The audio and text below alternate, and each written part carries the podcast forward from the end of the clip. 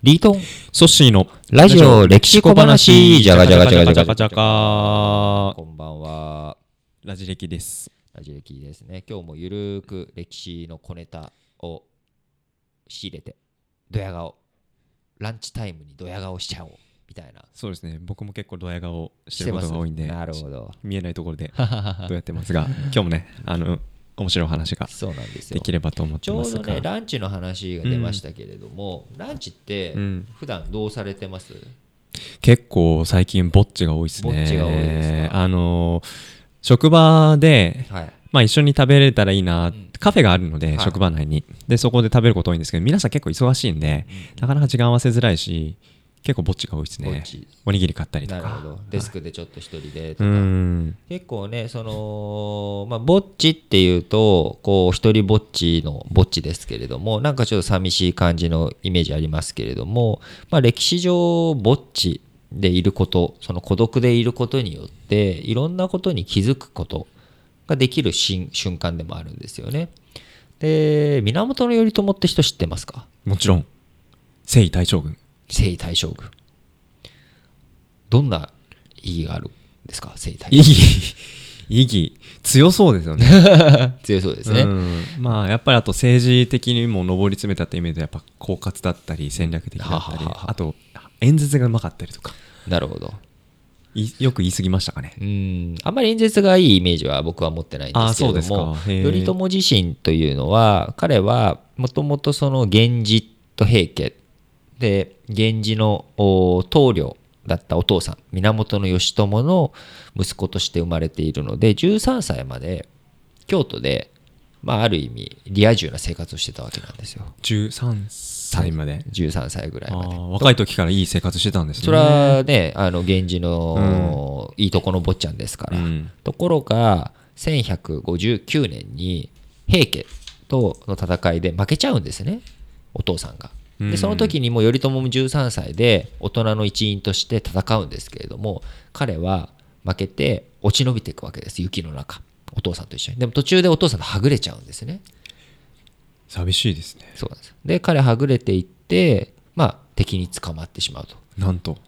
でもうお父さんはその前に仲間に裏切られて殺されたりとか兄弟もみんな散り散りになってる中若い13歳の頼朝は、まあ、その平清盛の義理のお母さん。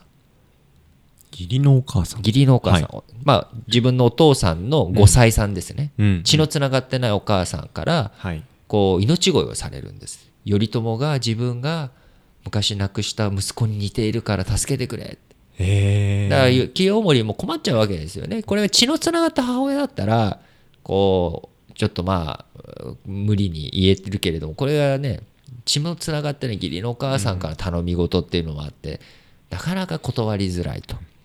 どちらかというと実自分のね実の母親よりも妻のこうお母さんとかそっちの方からのなんかリクエストの方がこ、なんか答えなきゃいけないみたいなそういった感覚とちょっと似ているのかなというのもあり、まあ、清盛は許したんですね頼朝で頼朝許した代わりに、まあ、命は救われたんですけども彼は島流しに遭うんですよ。まあ、島流しといっても、まあ、島には流されずに伊豆半島うん伊豆に、あのーこう押し込められるわけなんですけれども基本それまではずっとお坊ちゃん扱いされてたのが、まあ、ほとんどさ自分の手伝いをしてくれる人は限られるっていう中どんどんどんどん、まあ、寂しい生活を続けていくんですけれども、21年。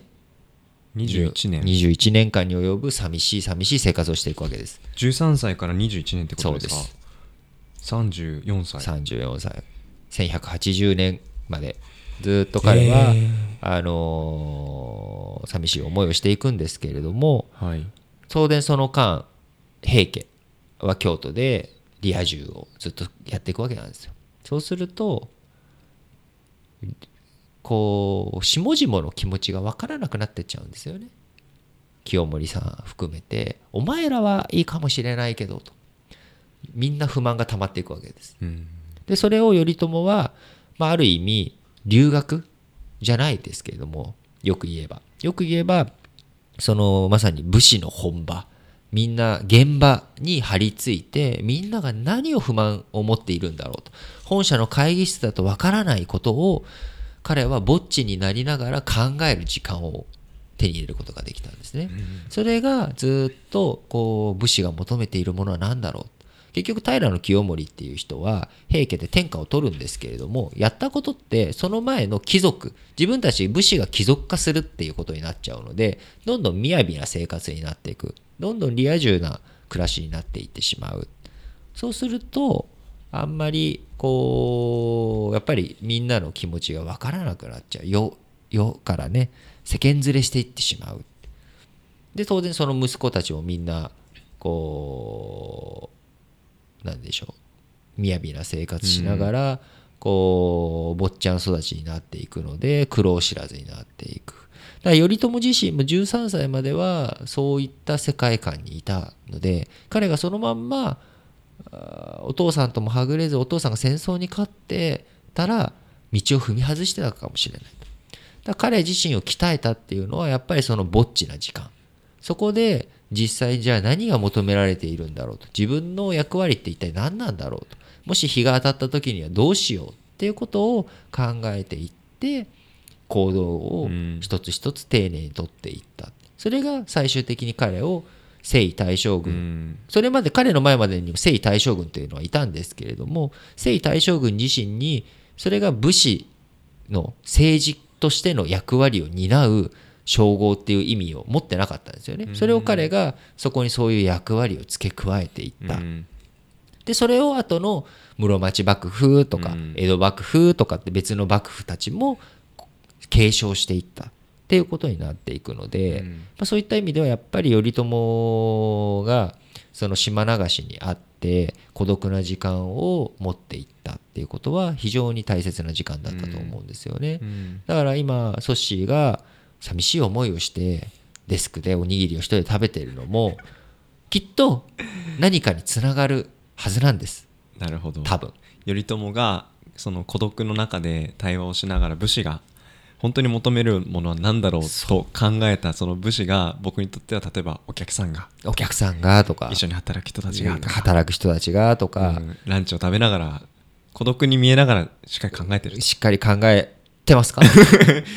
ちょっと考えてる。そ ふりをしながら寂しさをね隠してう。食べてるということですけど。そうですね。だからそこでなんでこういうふうに違うんだろうとかなんでまあ何別にまあぼっち飯にこだわる必要は全くないんですけれども、はい。何かこう自分が不遇な体験不遇な経験をした時にそれをマイナスだと捉えるんじゃなくてここから何が得られるんだろうと。他の人が経験してないことを自分は経験できるわけなので、うん。そこに何の意味付け意義付けをするのか、うん。それは本人しかできないことなんですよね。誰かに言われてやることではないしその誰かがやってやることっていうことはもうすでに誰かが答えを見つけていることだったりとかするので意味をなさない。だから自分にとっての答えは自分しか持っていないので、うん。そうするとその対話をやっていく過程の中で、まああのどういう手段を取っていくか。当然ヒアリングも大切なのでみんなと仲良く食事するっていうシーンも大切ですしでも常にパーリーピーポーになっててもそれもそれでね、うん。まあ、楽しいかもしれないけれどもずふっと自分を見つめる時間っていうのもやっぱり必要なんじゃないのかなっていうふうに思っています。うん。なるほど。ちょっとランチこれからがあのポジティブに 孤独を味わうというなるほど、はい。新しいランチのいいですね。味わいましょう。はいそんな気がしてきました。はい。じゃあそんなところで今日のラジオ歴史小話ラジエキは、えー終わりにしたいと思います。お相手はリートンとソシーでした。